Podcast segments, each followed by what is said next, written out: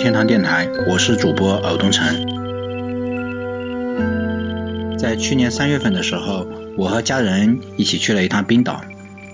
大家都知道，冰岛是一个非常美丽的地方，冰岛的音乐也和冰岛的风景一样举世无双。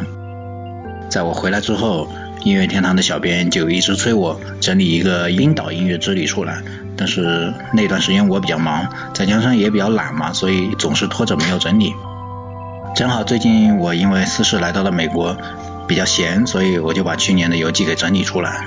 应该说那次旅行的确是不枉虚行，我到现在还非常怀念。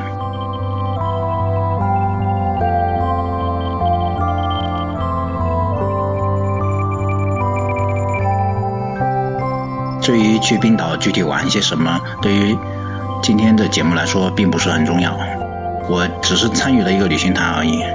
对我来说，最重要的是音乐。没有音乐的旅行，那不叫旅行，何况是去冰岛这样的音乐之乡。我把手机内存卡、啊 iPod、iPad 都装满了歌，还带了两块充电宝。不过万恶的是，我上了飞机之后发现，居然忘了带 iPod 的充电线，所以听歌只能靠手机。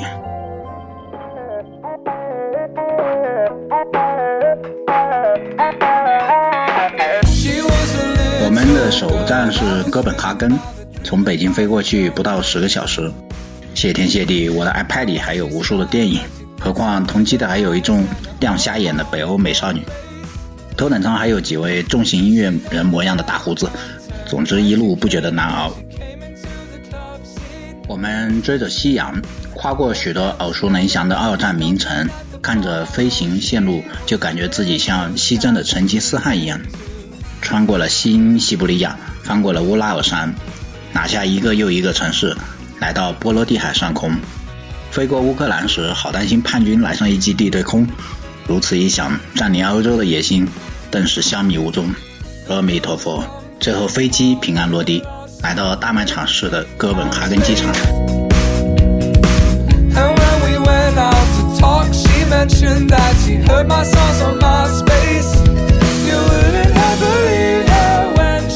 丹麦，我们只是过境，并没有停留。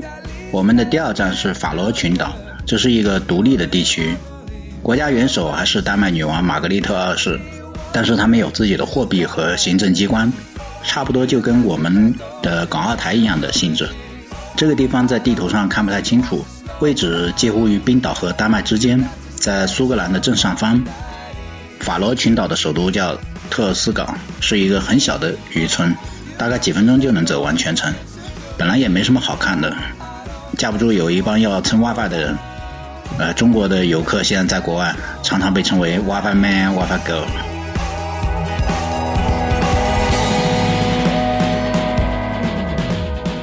我不清楚法罗群岛的本地音乐人的情况，呃，我们听的耳机里的音乐还都是冰岛的音乐。法罗群岛的风景跟油画里差不多。屋子的颜色都很有北欧的风情，不是黑就是黄，要不就是绿。岛上没有多少人，多数是渔民。每个村的祖宗八代都是很熟的，所以他们不搞绯闻，也没法搞，也不爱出远门。最搞笑的是，我身后一张照片，有个小岛，上面只住了两户人，却因为世仇老死不相往来，他们也不搬走。生怕这个搬走之后岛给仇家给占了去了，就跟那个武打小说里面一个桥段，桃花岛的黄老邪似的。法罗群岛的三文鱼是世界上最好吃的，我们的飞机餐都是三文鱼刺身。三文鱼是渔民们在海里圈养的，就是我那微信里面那个图片一个个圈里面，那那里面养的。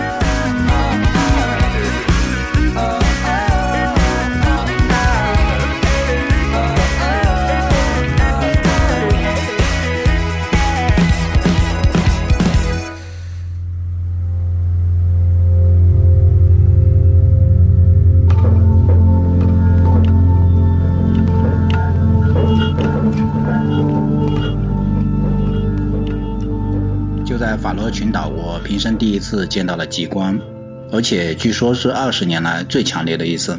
各大媒体报道的美轮美奂，可惜那天有乌云，而且我以为极光本来就应该是很普遍的，估计天天都有的看，所以我也没重视，随便就拍了几张，钻进了船舱。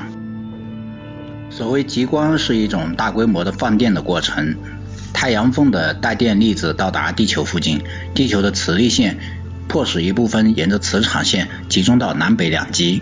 当带电粒子进入大气层的上空，约八十公里高空时，与大气中的原子和分子，主要是氮气和氧发生碰撞，释放出能量，形成极光。但是要看到好的极光，还得拼人品，就好像比天气一样，太阳活动很难有精确的预报。通常科学家是根据太阳风到达地球的一段时间进行观测，给出四五天左右的极光强度预报。总之，我们能看到就是人品好了。我们搭的帆船跟海盗船差不多，船名正好是跟我的英文名 Rembrandt 一样，这是著名的画家伦勃朗的名字。领队是一位冰岛人，很儒雅，是一个自然科学家。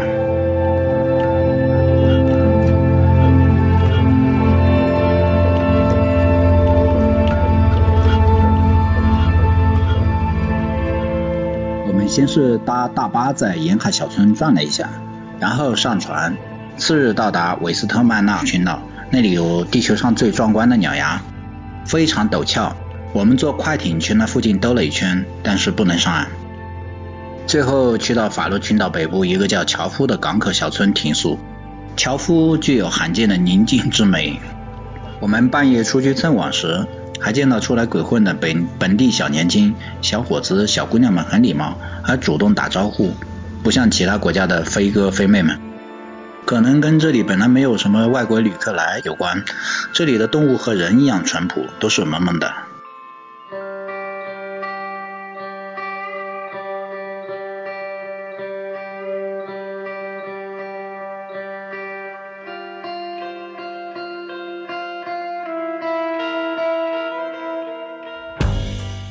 然后就是漫长的航海，只有海浪和颠簸，世界昏沉，心气浮躁。整船包括大厨和领队都被风浪撂倒了，吐个不停。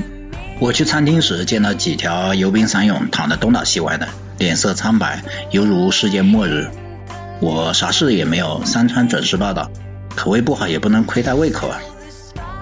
我们的旅行主题就是日全食，发生时间是二零一五年三月二十日上午。最佳观看的地点就是挪威海靠近北极的一处海域。经过一夜颠簸，团友们脸色苍白的起床，走上了甲板。海风一吹，顿时精神抖擞，新世纪又来临了。那次日全食加上极光，虽然是百年一遇，但是日全食和月全食本身并非罕有之事。我记得小时候就看过日全食和月全食，当时我是拿着电焊工的墨镜来看日全食的。聪明的小孩还利用屋顶的漏洞将阳光射到地面来看全过程。那次在挪威海天气不是很好，好多乌云，好在云层中间还有一个漏洞，太阳在里面若隐若现，正好给我们拍到，总算没有白来一趟。我拿起相机对着太阳一顿猛拍，有幸拍到了彩虹，算是额外的收获吧。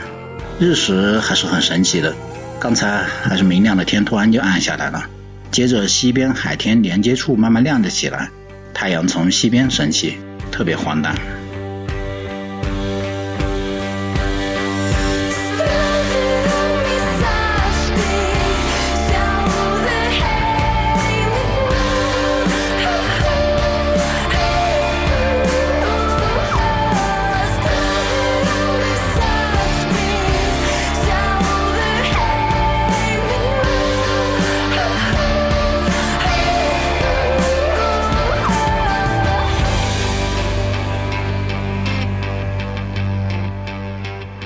之后便是去冰岛，继续颠簸之旅，摇呀摇，摇到外婆桥，永无止境的感觉。但是天总会亮的。冰岛人似乎天生对音符就有敏锐的嗅觉和爱好。二零零五年，冰岛和丹麦、荷兰共同拍摄了一部关于这个能列国家的音乐纪录片《尖叫的经典》，向世界展示了冰岛不同风格、无政府状态的伟大的乐队。在独立小众音乐里，冰岛的音乐也是不可或缺的一部分。很多人正是因为他们的音乐而认识到这个神奇的国度。我就是用耳机里大量的冰岛音乐，抵抗住了海上的漫漫长夜。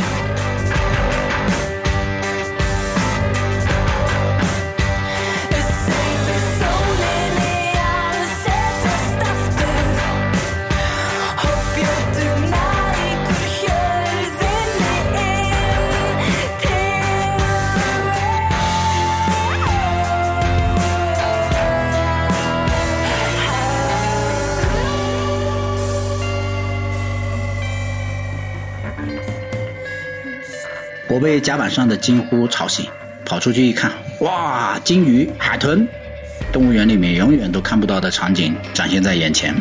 海鸥和海浪加上鲸鱼喷出的水柱，被海风卷来卷去，实在太美了。船驶入港湾中，两侧的雪山恍如仙境。毫无疑问，冰岛是地球上最美的地方。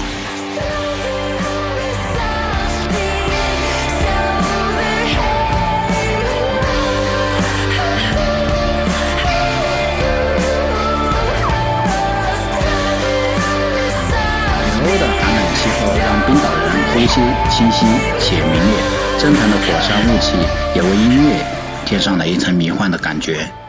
在音乐声中，我们来到了冰岛。来了个导游，也是姓比奥。这位大妈笑说沾了国宝的光。还有一位华人姑娘做地陪，声音极其甜美。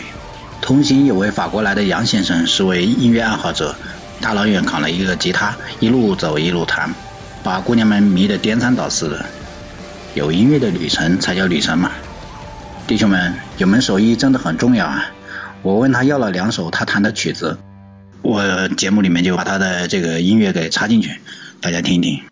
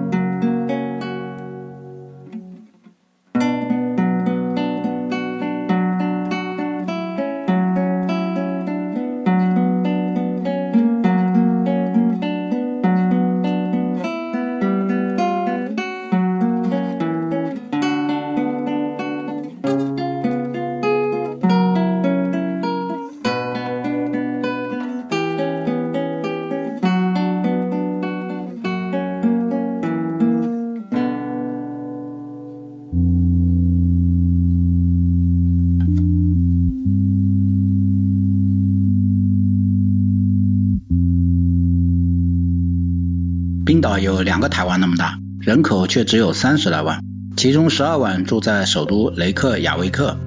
因为地广人稀的缘故，它大部分地方都显得极美。我甚至想来冰岛盖座庙，这鸟不拉屎的地方特别适合修行。不过导游说挺难批的。那也是，这么美的地方要是变成楼盘，那可了得。冰岛的美就在于荒无人烟，在美的不像话的雪山下，是一望无际的平川。平整的像个机场一样。我们来到冰岛最大的斯凯达拉尔平原，多数是火山熔岩冲击而成，苔藓是主要的植物。我们见到了驯鹿、冰岛鞍马、天鹅和各种不知名的海鸟，还有冰岛上最大的埃亚法拉火山、黄金瀑布、瓦特纳冰川，到处都是大自然的鬼斧神工。冷倒是不冷，可是风特别大。八到十级那是家常便饭，人都站不稳。气候也是一日三变，刚才还是风和日丽的，一会就风雪交加，跟小孩子的脾气似的。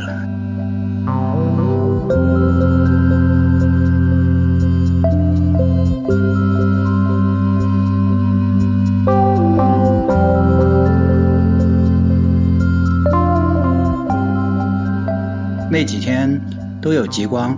好多坛友拍到了特别惊艳的照片，美的都不像是真的。一到晚上我就扛着相机出去看，所以这次可是看极光看到吐了。有一次我们在一个露天的温泉里面泡着，天上下着雪，突然受到雪放出了极光，特美。等我跑去拿相机，极光又不见了。经历才是最美。我们沿着东海岸线南下，经过美丽的峡湾和丘陵高地，露宿在各种小渔村酒店。这些渔村都有很美丽的名字，不过我一个也记不住。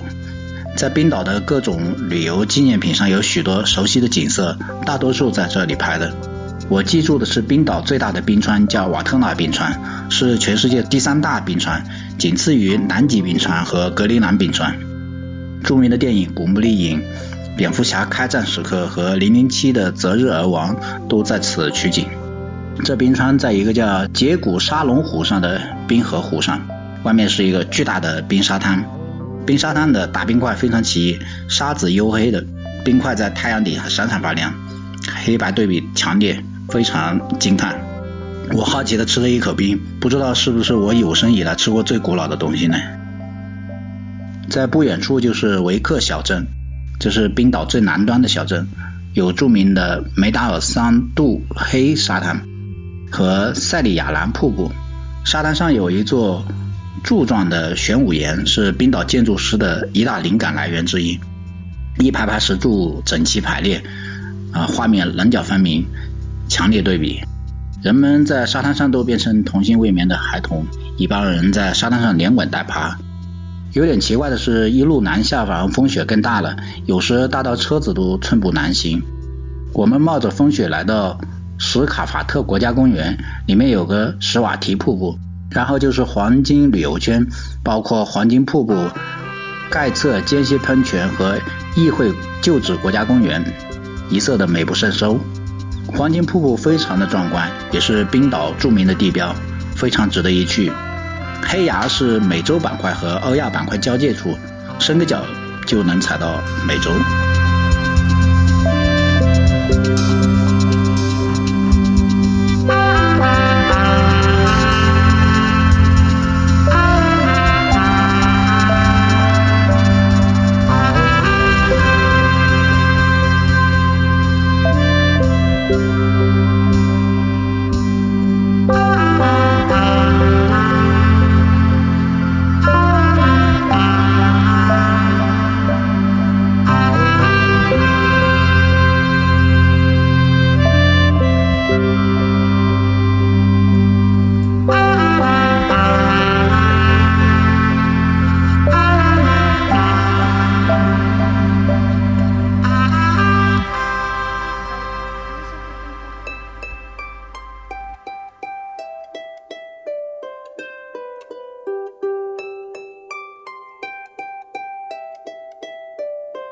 雷克雅未克是我们这一路来见到人最多的地方，也是全世界最北的首都。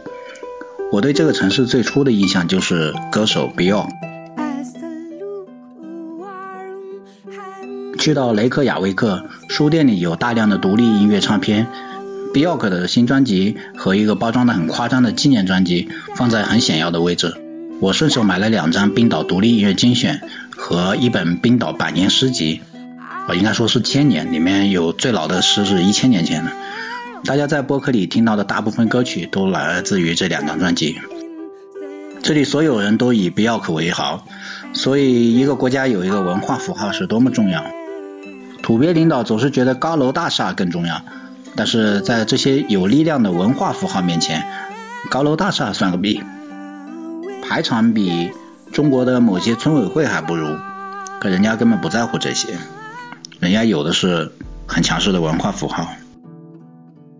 在雷克雅未克，终于有中餐吃了。这是一个上海移民开的饭馆。冰岛不是移民国家，没有几个中国人，据说大约也就三百多个人吧，互相还不怎么熟。上海老板说，在冰岛最大的忧愁就是孤独，没有什么朋友。天堂的烦恼大约就是这种，有资格上天堂的都是少数人，人多了，天堂也会变变成地狱。白天我们的行程是去著名的蓝湖火山温泉，这个温泉像牛奶一般，泡进去有蜕了一层皮的感觉。完事之后轻松自在。除了天然的温泉和火山泥这两个因素之外，关键还有一点，那里面有很多西方正美。总之你懂的。然后就是市区啦，哈尔格里姆斯大教堂、维京船、托宁湖、拉格维格街、哈帕音乐会议中心，大体上就是这些地标了。去到都应该去逛一逛，要不然来干嘛？在雷克雅未克的两晚，我都在海边守着，终于有一晚拍到了不错的极光。很遗憾的是，我没有去成号称是冰岛甲壳虫小镇的凯夫拉维克镇。这里有一个冰岛唯一的摇滚乐博物馆，最早是冰岛甲壳虫，叫做 Hi Joma 这个乐队的发基地。博物馆收藏了自1830年以来的冰岛音乐史。我是离开冰岛之后看到宣传材料才知道有这么一个地方，后悔莫及，以后有机会一定要去看一下。